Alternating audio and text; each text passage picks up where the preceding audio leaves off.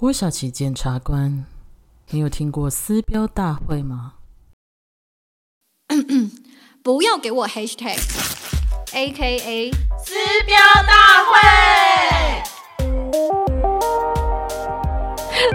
天哪，好像，有吗？有吗？我觉得有，我有是 no 吗？我是 no 吗？我觉得有有有。好，我是 Bill A K A 东区社出我是阿斯阿斯不 A.K.A 是不是不 不是 No 哦，不是对我刚有点角色错乱。大家好，我是阿斯 A K A 十年老手人妻。是的，好，从刚才那个郭小琪检察官，大概就知道我们这一次的开麦集录是要来聊聊现在最火红 Netflix 第一名的剧集，就叫《模仿犯》。对，没错。哎、哎、这一段那个表演，我在心里模拟了很久、哎，对，有，而且我们今天大家知道吗？今天我们要录音的时候，突然我们在突然阿斯就跟我讲说：“我跟你说，我又有一个新招，就是 有一个新的模仿角色。”我说什么？他说我们不是有看模仿犯吗？我说什么？然后他就开始突然说。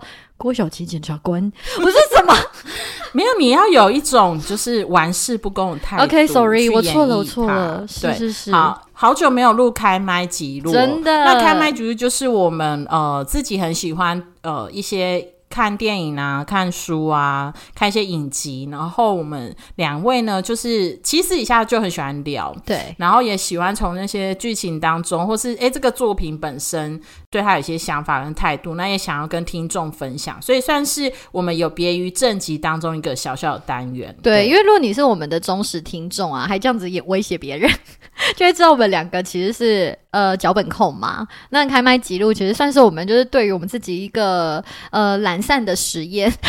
对，我们就是没有脚本，然后就是单纯就我们两个可能共同有看的作品，然后或是来聊聊歌曲等等来聊聊。对，好，因为我这一次要聊模仿犯嘛，那毕竟他也是现在当红的喜剧，所以我觉得我们可以在聊之前，可以先为模仿犯我们对他的喜喜好程度打几分。如果一到十的话，阿斯你会给他几分？我个人分的比较细哦。OK，就是你说说 是对整个作品，还是对其中的演员、剧本，还是场景等等的？是，我要怎么打可以先？可以先有一个综合分数吗？哦就像是你知道，你知道，你知道，就是那个蜘蛛网，我们就有一个综合分数，然后大概平均下来是多少之类的。了解，哎、那我又想要问，超烦，就是说我要就他跟所有台剧在这个台剧比，还是跟综合我就是美剧、韩剧什么剧比呢？呃，我觉得我们就跟台剧比，好，对那台剧一到十分的话，我给它八点五分。哇，很高哎、对啊，我觉得他表现很不错啊，哦场景设计呀、人物角色、演员都演得蛮好的。哦、我自己也是九分，哦，九分超高哎、请问你问好，但其实也只高我零点五，但我就觉得很压抑。好，那来说说为什么？而且大家，因为我现在在阿斯旁边，我觉得很好笑，因为他我刚才说九分的时候，他眼睛真的超大。好，anyway，我之所以会九分，除了我自己还在看的过程非常愉悦之外，当然也包含其实我非常喜欢吴康仁，就是我基本上有点接近吴康仁的脑粉。对，就是有理智的脑粉，什么什么叫有理智？就是还算是可以，就是平心而论的去思考他的这一次的表演怎么样的一个脑粉。但因为只要有他出现，我还是会心花怒放到不行。然后基于这一部作品，我又觉得跟他过往的作品比较起来，他他的演技上又游刃有余，松松的感觉又更诠释到位，所以我就更喜欢这部剧了。了解，我觉得那个 Vale 之所以这么说，是因为我是就是相对起来没有那么喜欢康人。康人的，我没有听，就是我相对没有黑粉黑粉没有，很烦，到时候我又会被黑粉攻击。呃，刚才也至少希望大家都理性讨论，好不好？那我要说，我其实没有那相对没有那么喜欢过去康人的表现，but but OK，必须说他这部演技真是有大幅的跃进。耶所以诶，有时候我很好奇，所谓大幅跃进，对以前他的演技几分，你现在给他模仿犯有打几分？我想知道那个大跃进是多大虽然每部作品它的性质真的太不一样，你怎么拿《华灯初上》跟这一部比？哦，是，对，但是如果要说综合分数的话，过去 maybe 是六分那这一次有到一样八点五分，哎、很大要进，没错哎没错。。那我好，那是不是可以让粉丝可以让我来评？可以，请请说，请说。就是过去，我觉得康仁。我其实我也常跟 Vel 分享，他真的是一个很好的粉丝，没有很生气。但平心而论，就是有脑袋的粉丝。我觉得他太在意角色设定了，就是他会。呃，想象，比如说检察官应该就什么样子，然后会用比较舞台剧的方式去演出那个角色设定的样子，那我就会觉得不够自然，因为我觉得在戏剧的世界里面，自然才是王道，就是你要怎么让人家觉得你就是那个人，然后你就在那个场景中，而不是我要演这个人在场景中，对，这有大比较大差别。对，那过去康伦他也很喜欢用道具，比如说眼镜啊，然后或是。喝酒啊，就是他好像需要一个外界的情境来让所谓观众知道他的身份、身份什么，跟他个性。那但必须说这一次。他真的松很多，而且我必须称赞他这一次所有没有台词的那个演技眼神，我必须备注没有台词哦。OK，我觉得已经直逼一，就是真的是一线演员，没有台词的时候，每一个眼神都非常到位。你有印象最深刻哪一幕？你最震折吗？呃，最震折就是那时候马祖伟他就是知道女儿。是真的离开以后，他不是坐在那个外面的门口对。然后那时候郭检察官就是从房子里面，然后用眼神先看了整个室内吧，然后又往外看了马竹伟。我觉得那眼神非常的巧妙，带我们整个走过那个场景。嗯。然后我觉得是很好，而且还有就是他跟他说，跟那个 No 说，哎，你逃不了了，我会抓到你。我觉得那几个眼神都不错，是是是，真的。但必须说，因为那一幕有讲话，还是稍稍扣分。说实在的，你你夸奖那一幕，我有惊讶，因为我原本以为你会认为太矫情了。哦，还好还可以，但 But 我要来 But 了，就是有台词的部分。因为他可能设定这个角色是很沉闷的，所以导致他有有点故意要装作他很他这个角色是很松的，就有点过松了，导致有一些台词他在讲的时候，我都要一直就是调整我的遥控器，因为太小声了。他就说去抓陈和平，然后你就想说哇什么抓谁抓谁？可是里面的演员都听得到，把这次要拿去哪里看？然后就是那种很小声，都会有点听不到了，对，就会觉得哎，还是稍微微矫情了一点，这样是是是。好，因为我自己不知道是因为阿斯不断在我耳边不断的抨击康人，我没有，所以整个脑波很弱的也被他影响到，还自己拍，还自己怪罪阿斯这样。所以我其实，在无论是看那个赛德赛德克巴莱，或者是华灯初上的时候，只要有康人的演出，我确实也默默的觉得那个降气味有一点重。所谓降气味有点重，就是他真的为了要去诠释那个情绪，他的表情跟他。念台词的方式，甚至一个转头的角度，你都会觉得他是刻意安排的。对，但没有像阿斯感受这么明显。但我我确实也觉得，哇，怎么这边也要这么用力呢？就是那你到底爱他哪里啊？脸啊？OK OK，没有啦。你觉得他会开心吗？不是，我其实也真的很喜欢康仁的演技，只是我会，我其实最喜欢是他与恶的距离的时候。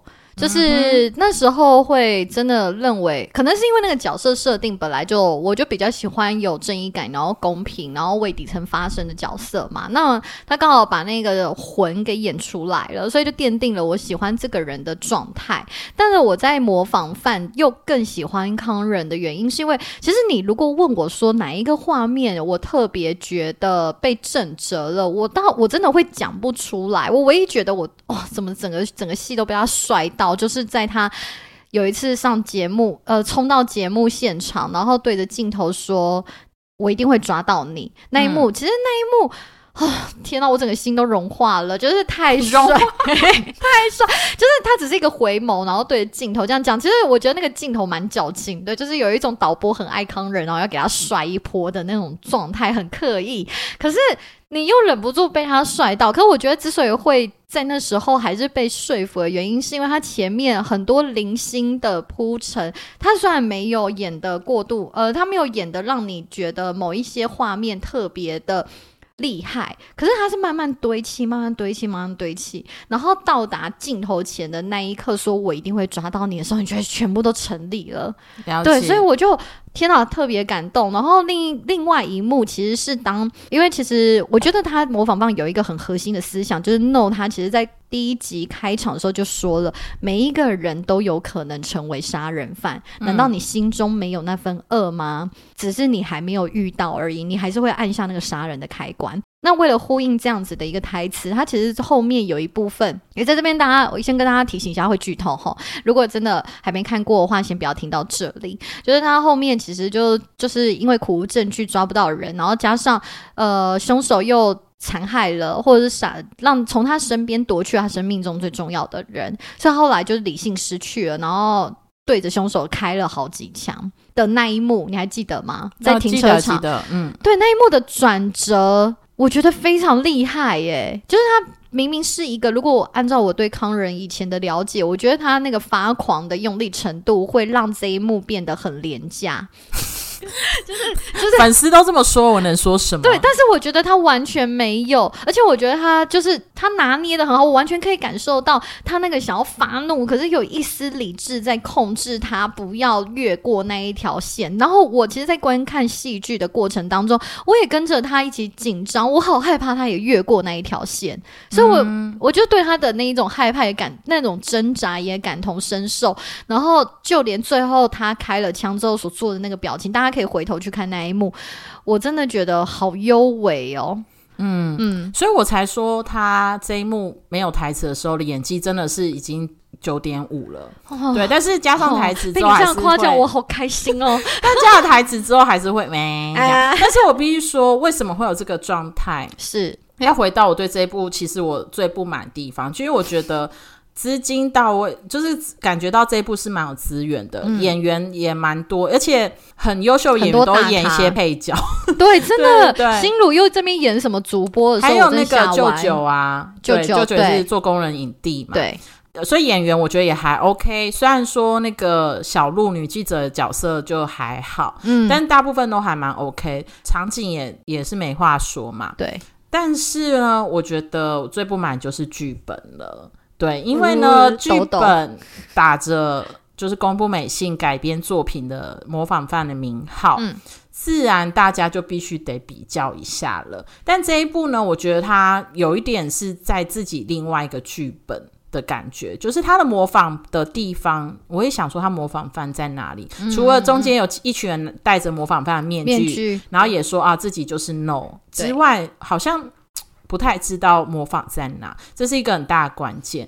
第二个呢，就是我觉得因为集数太短了，实在是无法撑起公布美信那个作品的庞大，这我觉得。也是一个很大的原因。那此外，就是因为集数太短，导致最后转折是呃陈和平是 no 的时候转的太硬了。嗯嗯嗯。你知道为什么？你知道他们怎么知道是陈和平的吗？不知道，就是马也不是不知道啦。我现在一时之间有一点难以想到那个分呃分水岭。对，大概就是第七集的时候，因为你知道还剩三集要赶快 OK 就是呃第七集的时候，马主委就说，我觉得那个接到那个电话啊，我会觉得那个人比较沉稳，不像就是被抓的那一个嘉文这么浮躁嘛，这样。嗯，然后哎，这时候就是我们的郭晓琪检察官就突然说是陈和平。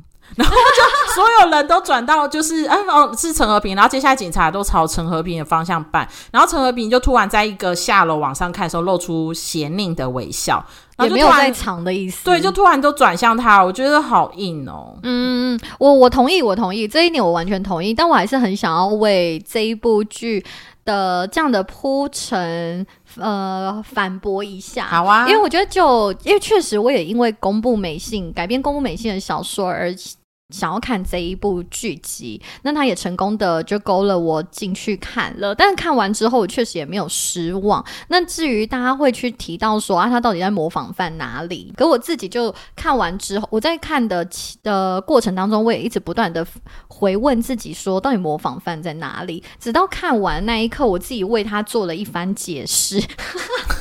OK，对，因为我我自己认为，因为其实凶手陈和平他本人就是一个在模仿别人的犯人。就是我如果把它定义成他的模仿犯，并不是去模仿杀人犯，而是一个杀人犯在模仿正常人，嗯以至于去犯下大家猜想不到的杀人剧情，我就觉得，呃，好，我过关。就是对对，就是我觉得那个模仿犯好，大概可以擦边球这样子，因为对我来讲，那个模仿的心理过程也很变态。对，就是你我要隐藏自己杀人欲望，因为他可能透过杀人有有有他自己的心理欲望，可是他不能让大家看见这样的欲望，他还用一个非常聪明跟巧妙，然后非常多的铺陈，把这个杀人的过程变成一场戏，变成他的舞台，以至于他最后就是展现他的高光时刻。对，那那个过程当中，他其实是必须要去模仿大家心目中的好人。对，嗯呃，你这样讲。我没有很认同，但也可以接受。但是，呃，我觉得应该还有一个关键点，就是他角色设定是一个新闻记者嘛，是，然后他就可以用他的媒体来做很多这种变化，这样对。对。其实我觉得媒嗯体也真的是这一个角色，呃，这一部剧他在杀人跟找呃在杀人的过程当中，很值得探讨的手法，就是媒体操弄人这件事情。虽然我们现在已经是分众时代，媒体也很多，大家接受资讯的管道也很多，但说实在，如果上了电视发生这些大事，大家也是一定是趋之若鹜，为就是完全的会被牵着鼻子走的一个状态，就完全可以想象。所以反倒就让大家去思考说，如果我透过媒体的力量去做坏事的话，我们是不是我们要怎么才能避免更可怕的事情发生？但你不觉得最近台剧一直在 repeat 这个议题吗？就是已经很老的议题啦，就是一直 repeat 新闻啊，像《与恶与恶距离离就开始对，然后、呃，华灯初上也有嘛，，对，所以我就觉得好像一直在看到电视台，是啊，就觉得哎、诶好像这部分面创意的突破可能，嗯，可能对意，然后我觉得还有一点就是。呃，我觉得除了最后面剧情感节奏太转换太多之外，我觉得还有台词啦。可是我觉得这是每部台剧都还有可以再发挥的空间，就是那个对话的生硬程度这样子。对啊，嗯，嗯，了解了解。但我觉得，当然，它台剧还是有一些需要成长的空间啦。不过，它表现已经非比寻常了，就是已经有又又在高到了一个高点这样子。我觉得资金还是很重要。嗯我觉得 Netflix 确实有为，就是有这个资金，还是有带来一些蛮多的突破。我觉得可能就是要多拍吧，多有资源的话，可能就会越来越好。目前我都觉得演员啊跟场景。在台湾都没有问题，都是很大的进步。可是剧本的台词对话好像还不够日常，这样。嗯嗯我觉得这部分其实我非常有同感的原因，是因为呃，我最近在看用 Live TV 看那个《大嘻哈时代二》的直播的时候，中间会安插一些广告，然后这些广告真的是好可怕，因为它就是各种台剧的插播。台剧广告插播，然后我原本认为台剧的水准已经是模仿犯，至少华灯初上那一种了，或或是什么你的婚姻不是你的婚姻，其实他们精致度都到达到达了某个水准。可是我在看 Live TV 的时候，我有种被打回五年前的感觉。是偶像剧吗？不不不是，其实它的议题也很深，就是什么和平和平归来吗？这一部台剧的名字忘记了。嗯，和平医院的故事。对对对对嗯对对，然后那个预告片我不知道是预告片，因为我没有看，我先说，但那个预告片剪的片段都会让我觉得，呃，好尬，好可怕。然后，所以我就会觉得说，其实台剧的产量是少的，没错，要多拍，要多练习。但确实，它资金，我很认同资金的大小会影响一部剧的呃。呃，精致程度，那当然它也会影响整个演员的气跟他表现的表现的能力。对，嗯所以真的不一定是演员的问题，或者是剧本问题，但有时候可能是从最根本的资源跟资金的状况，就会让后面的表现度有差异。嗯嗯嗯。嗯嗯嗯。最后要不要来讲一下你喜欢这一部哪里啊？除了吴康仁之外，哦，我就喜欢。其实我觉得有一个点我也很讨论，很想要讨论，就是心理疾病这件事。嗯因为其实我觉得大家有看剧的话，都知道，其实凶手就是呃接二连三的换人，就是每当你觉得哦凶手抓到了，然后才发现啊有话有有剧外剧，然后哦又有凶手抓到啊，原来真正的凶手不只是他，还有另外一个凶手。然后这三个凶手呢，他们其实都背负着一些心理的心理疾病的一些印象。就第一个被诬赖的凶手就建和嘛，也就是柯佳燕的弟弟。嗯，对他是一个有前科犯的一个一个新闻记者，那只是因为他跟原以为是凶手的凶手好像是好朋友，所以他被怀疑了。但他其实并不是真的有心理疾病的人，但是大家因为他有前科，感觉他心理上面令人紧张，这是第一个。那第二个是第二个凶手是那个嘉文，诶，是嘉文吗？这个叫这个名字。那嘉文就是 totally 的心理疾病患者，因为他透过了妈妈小时候把他，呃，他明明是个男生，可是却把他当成姐姐女生来养，然后他永远都活在姐姐的阴影底下，以至于他为了要认同自己，或者是证明自己的存在价值，他靠杀人来跟他呃虚无缥缈、根本不存在的姐姐的鬼魂证明，我就是。我就是男的嘉文，不是姐姐你这个嘉文，所以他其实本身就是一个心理疾病患者的代表。那第三个凶手，也就是真正凶手，就是陈和平。他其实我不能说他是心理疾病，就是反社会人格。对，他是反社会人格，他也不是病，但是他只我不得不承不承认，这个社会上真的可能有这样子的人格存在。他跟我们长得不一样，他的逻辑判断跟同理心是跟我们完全相反的。然后他在他渴望的是被人注意，他自恋型人格嘛，然后反社会，所以他透过反社会的手法，然后让他自恋自恋的个性被满足，以至于去做了很多杀人的事情。那杀人这件事也不是他喜欢杀人或从杀人过程获得快感，而是杀完人之后，大家对他的讨论跟目光的崇拜，甚至跟风，引发他各种兴奋感。嗯对，所以我就觉得哇。其实我觉得常常大家会觉得说，哎，杀人凶手一定心里有有有毛病，但其实这是一个非常错误的言论。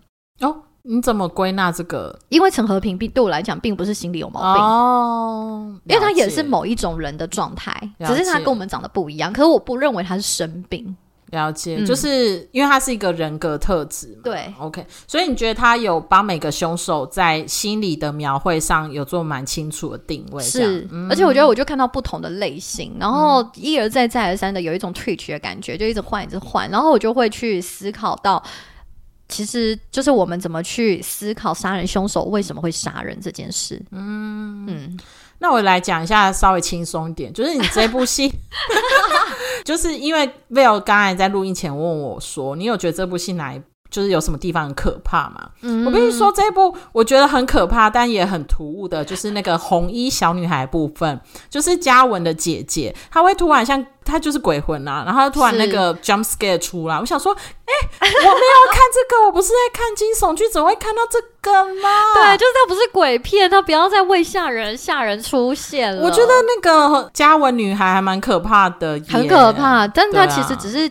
呢嘉文这一个角色她自己幻想出来的鬼魂而已，她其实没有真正存在。但剧组为了增 这加是你说服自己。我不知道，我真的就是这样说服自己。可是我觉得剧组为了要增加整个戏剧的张力，然后特别的把它用一个鬼片的形式出现。但是我觉得，就因为我这样想，所以我觉得这一幕没有那么可怕。可是我刚才也有跟阿斯分享说，其实我觉得真正可怕是在那个溜滑梯的那个场景，就是当。凶手的是打一通电话还是什么方式通知了那个检察官？他说他的女儿就在他当初呃走忘记失的对对对把他忘记忘记的把他忘记的一个公园里面，他就冲冲冲冲去公园之后，就发现在暗无天日的公园里面的溜滑梯上，然后有一个被白布盖住的三角形的物体在那边，然后所有声音都。归为零，只有一出现一个手机铃声在那边，电子铃声那边噔噔噔噔噔噔，我记忘记怎么唱，乱唱乱唱，